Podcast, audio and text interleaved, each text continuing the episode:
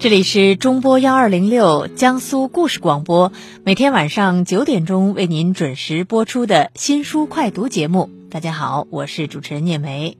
今天是八月十二号，星期三。台风过后，天气呢还是比较凉爽，而且呢，这个空气质量呢也相当的不错啊。所以在这样的一个嗯不算很热的，而且空气又比较好的。这样的一个夜晚呢，希望大家和我一样有一份愉悦的心情，一起来分享读书的乐趣。今天要和大家读一些什么样的书呢？啊，今天晚上啊，我觉得特别适合吟诗作画，对不对？这么美好的一个夜晚，所以呢，我在今天的节目当中啊，给大家介绍两位作者的三本书。这三本书呢，都可以带领我们去。品味中国经典的传统文化的韵味儿，我们在唐诗宋词里去体味中国传统文化的魅力。收音机前的听众朋友呢，可以通过两种方式参与到节目当中，为我们推荐您所喜欢的好书新书。拨打热线零二五八四六五二七四五，或者登录新浪微博幺二零六聂梅。提醒大家，您可以通过。中波幺二零六，或者是江苏广播网三 w 点 vojs 点 cn，或者呢是手机下载蜻蜓 FM 客户端来收听我们的节目。那么在节目开始还没有进入正题的时候呢，我还要先做一个小小的预告，在本周六啊八月十五号的晚上。六点半，在南京凤凰国际书城门前广场呢，我们江苏文艺广播、江苏故事广播呢，还要有一场活动和大家见面。其实啊，很多听众可能也都知道啊，这是我们新书快读节目一年一度的听众见面会啊，在本周六的晚上呢，会继续在凤凰国际书城门前广场举行，老时间、老地方，希望和大家不见不散。而且在今年的这个见面会上呢，我会有一些新鲜的内容奉献给大家，也希望能够给您一份惊喜啊！有好书，同时呢，还有一个非常重要的环节啊！我在这儿，我先不去怎么说呢？不去这个透露，不剧透啊！嗯，但是呢，希望。在现场，您不会失望。我们会有小礼品送出，会有好书送出，同时呢，会有一个小小的启动仪式。究竟是什么启动仪式呢？暂时先不说，到时候您就知道了。好，我们进入今天的资讯环节，及时追踪最新图书信息、作家动态，每日图书资讯，帮你把握阅读潮流。在今天的资讯环节当中，给大家介绍两位作者的三本新书。首先来看到的是著名的当代历史文化学者刘梦溪的学术随笔集《大师与传统》。这本书呢是最近刚刚出版的。中国的传统文化有什么样的智慧？哪些人物思想值得铭记？国学该如何定义？大师与传统是作者刘梦溪近三十年的学术随笔集成，内容呢涉及到二十世纪的学术思想、学人、经典、文化、传统等等，探讨了中国当代面临的传统文化价值缺失与重建的问题。这本书呢，在二零一三年广西师范大学出版社出版的《大师与传统》增订版的基础上，删除了六篇旧文。增加了十一篇新作，一共收入了六十九篇文章，可以说是作者学与思的全面的巡礼和记录。这本书呢，并且重新进行了装帧制作，以精装的形式呈现，便于品读和收藏。对于无论有志于从事传统文化的研究教育事业，还是希望能够寻找自我文化根基的普通读者。都是一本颇具知识、精神内涵的作品集。大师与传统主要围绕着中国文化的特性、传统、信仰、人物、经典、智慧、国学内涵等面向，以及二十世纪学术大师的流风余韵、多层次的展开探讨。孔子、孟子、老子、庄子、司马迁、王阳明等这些往昔圣贤，王国维、陈寅恪、马一孚、钱钟书，啊，还有陈梦家、张荫龄等现代大家，对于这些人物呢，书中或者专论，或者引论，体悟存乎一心。二十一世纪人类会好吗？作者也有独特的展望。如果说刚才给您介绍的这本书呢，相对来说比较的学术，那么接下来这两本书啊，就相当的深入浅出了，而且是老少皆宜啊，中学生也好，老年人也好，文化层次高的人也好，或者是相对来说啊文化层次低一点的朋友来说啊，都可以读的两本书，而且呢，从中都可以体会到乐趣和魅力。这是一位语文老师写的书。最近在成都新都一中担任高中教师，已经有二十多年教龄的夏坤老师写了两本书，一本叫《在唐诗里孤独漫步》，还有一本呢叫做《温和的走进宋词的凉夜》。这两本书啊，这个封面很清新，文笔流畅，内容生动。所以吸引了很多的唐诗宋词的爱好者的关注。一九七零年出生的夏坤，看起来呢不太像一个传统意义上的老师。他一头长发，留着络腮胡子，穿着简单随意，不修边幅，给人的感觉是桀骜不驯。用他自己的话来说呢，他是一个摇滚中年。哈哈，夏坤已经有二十多年的教龄了。在长长的教学生涯当中啊，他感觉到青少年时期的文学美学的启蒙对于一个人的人生有着怎样的影响，所以他除了主课语文以外，从一九九三年开始制定了一张特殊的课表。这份课表呢，一共有三个主要内容：诗歌鉴赏课、音乐鉴赏课和电影鉴赏课。他要在应试教育的高压下，也努力的让学生的美学、音乐、文学的教育更加丰富。也正因为如此，他写了《在唐诗里孤独漫步》和《温和的走进宋词的凉夜》这两本书。同时呢，还会有一本新书《中国最美的语文》即将上市。在唐诗里孤独的漫步，在这本书中啊。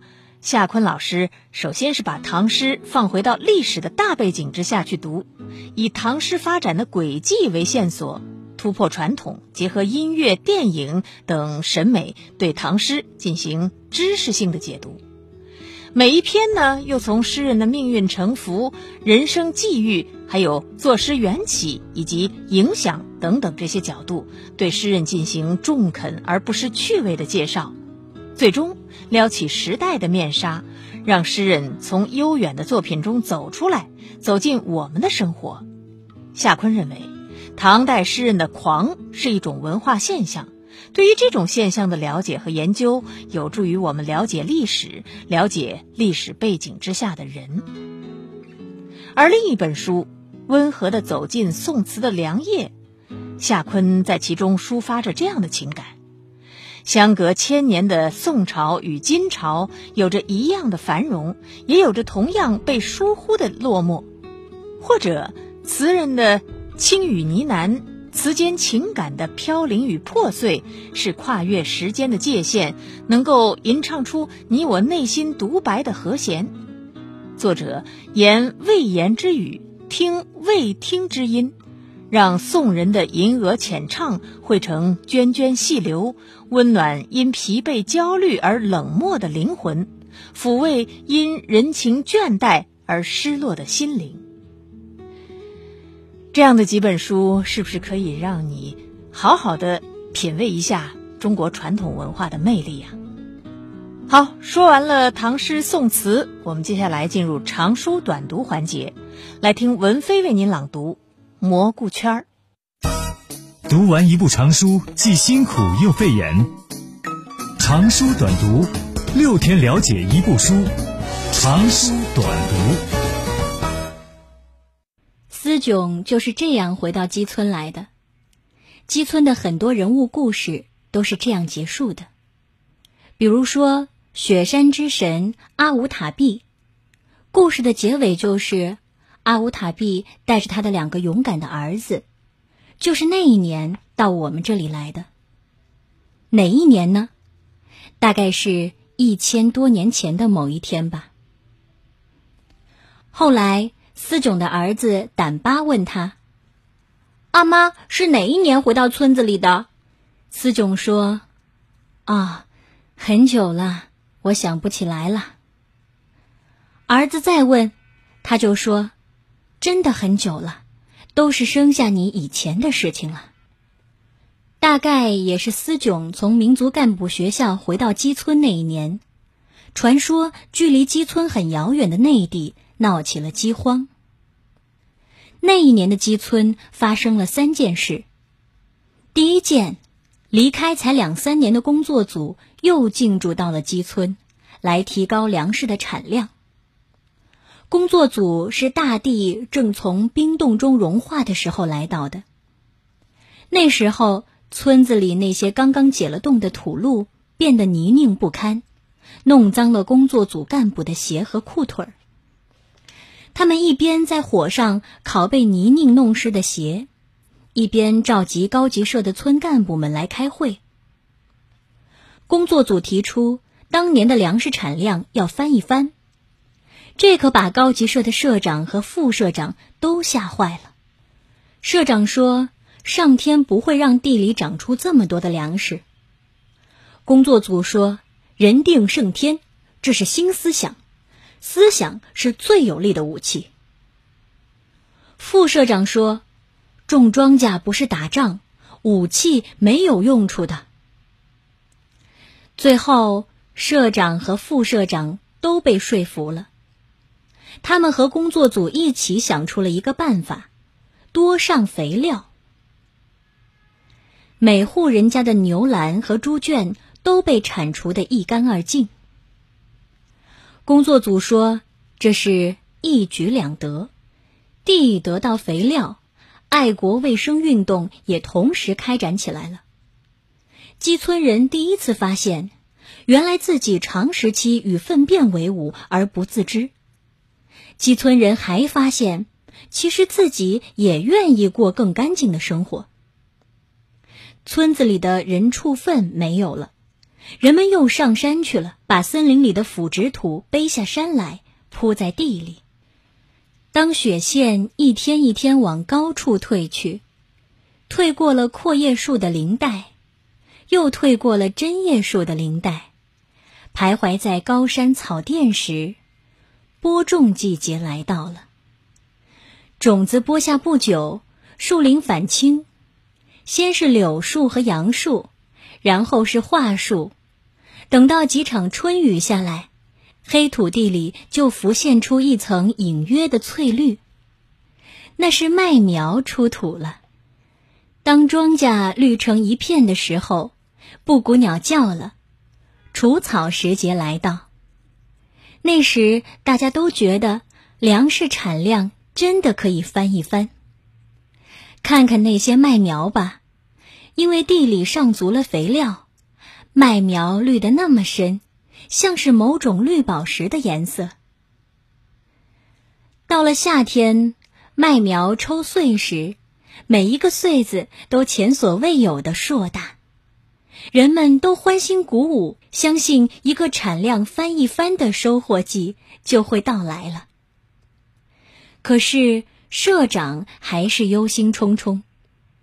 他说：“全靠肥料。”全靠肥料，今年把多年存下的肥料都用光了，那明年用什么呢？基村人因此说这个社长真是苦命人，该高兴时都不让自己高兴起来。他们想让社长高兴起来，因此都开玩笑说：“我们一定要让牛和猪多拉屎，我们也一定要多拉屎。”不让社长操心，明年没有肥料。工作组说，农家肥没有了，有化肥，大工厂生产的化学肥料。大家一面议论工厂制造的肥料该是什么样儿，一面等待庄稼熟黄。可是这些长得分外茁壮的庄稼还在拼命生长，不肯熟黄。后来人们回忆说，那一年的庄稼呀，真是长疯了，疯了一样的长，就是不肯熟黄。那些老农民就跟着社长一样的忧心忡忡了。庄稼再不成熟，高原山地夜间就要下霜了，霜冻会使没有成熟的庄稼颗粒无收的。这样的情形真的就在那一年发生了。连续三个夜晚的霜下下来，地里还在灌浆不止的麦子。都冻坏了。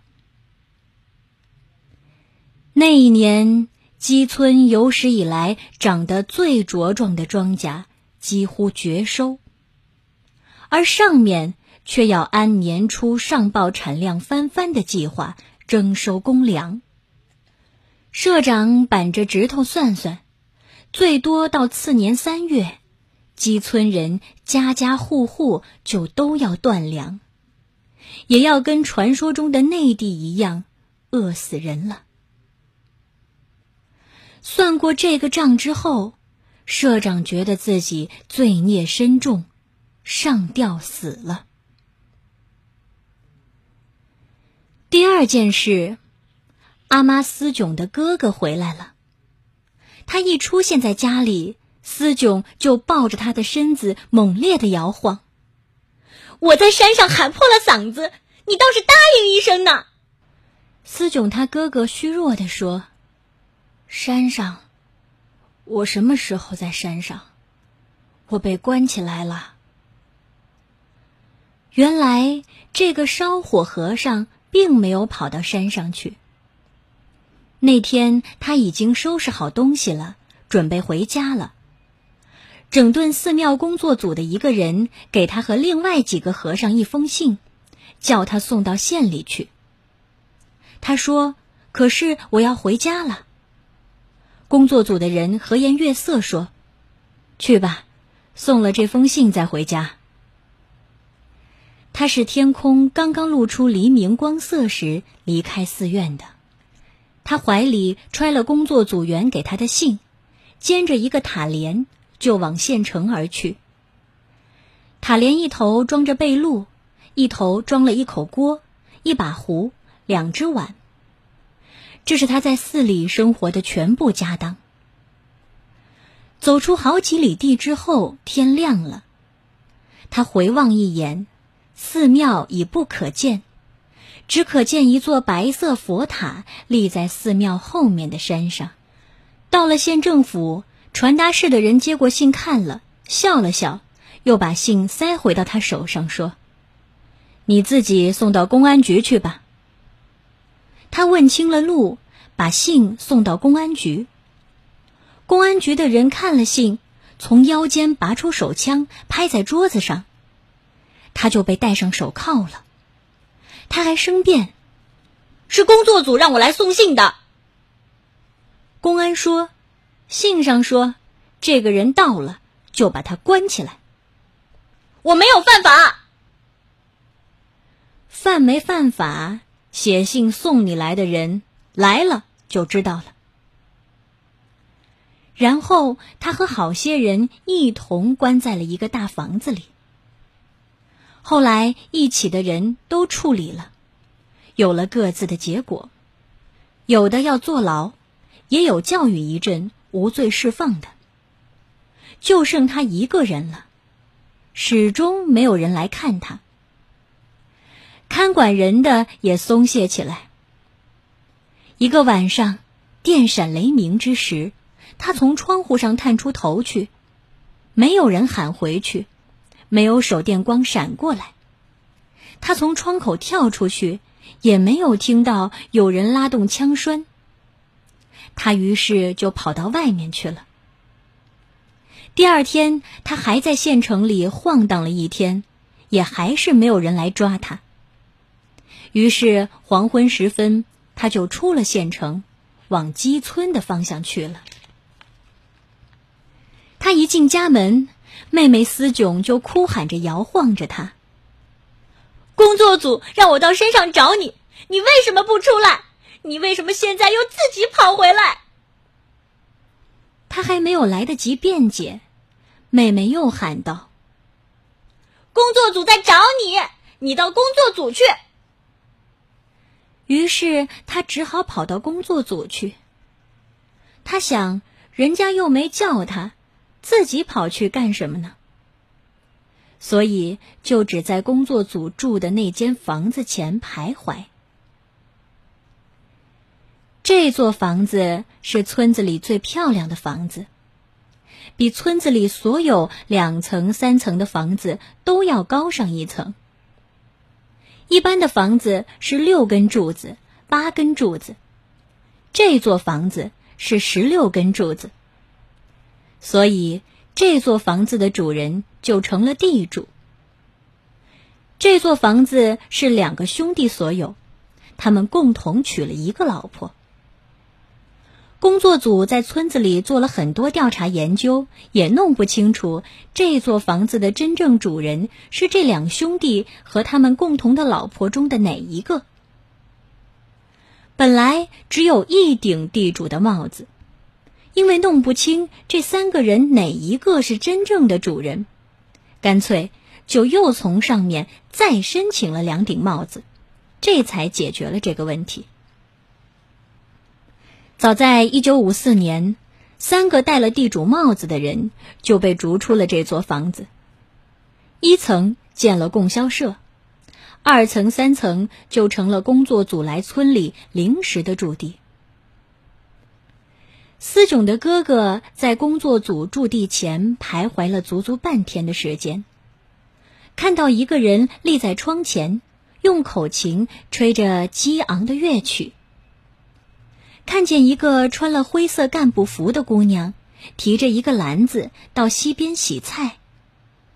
那姑娘唱着歌，蹦蹦跳跳的，都不看他一眼，就从他身边过去了。他想起前些年妹妹思炯就是干这个的，然后就去了民族干部学校。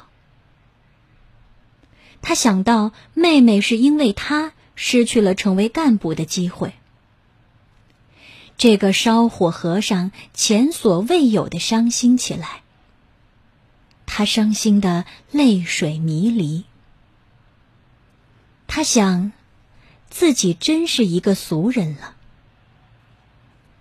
早年进庙，落发，披上紫红袈裟，废了在俗家的名，得了法名，称作法海。但这个连老爹都没有的穷孩子，不要说投在名僧门下去学修行，因为没有钱财供养上师，只能够成为杂役僧，换取衣食，是为烧火和尚。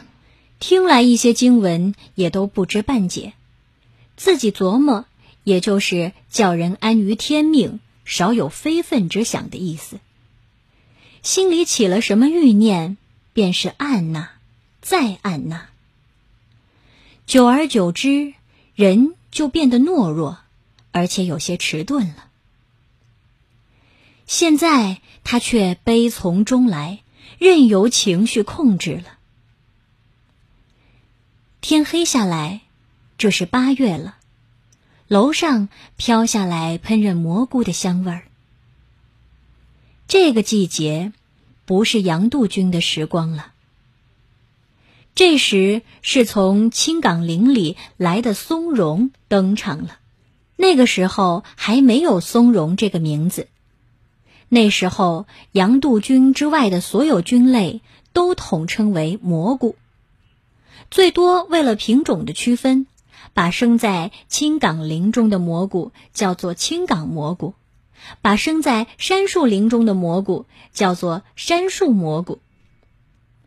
楼上在用红烧猪肉罐头烧这种蘑菇，香味儿飘到楼下。楼下那个没人理会的法海和尚，却因为妹妹和自己的奇妙遭遇，泪水迷离。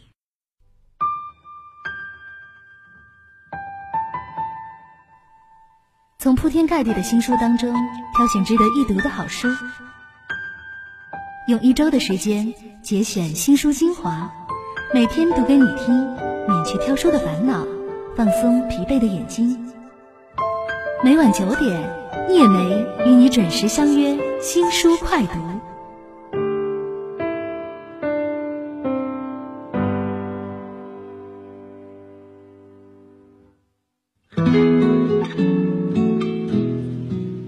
知道啊，这今天听到的这一段呢，讲述的其实就是大跃进那个年代发生的事情啊，放卫星，然后呢，这个浮夸这样的一种风气呢，也是在藏地也没有能够幸免，那样的偏远地区同样也是刮起了这样的浮夸风，而当然这灾祸也就不可避免。那么，到底基村有没有饿死人呢？在明天的节目当中，我们应该就知道了。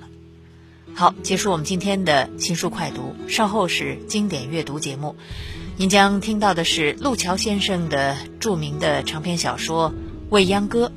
我是聂梅，我们下次节目再见。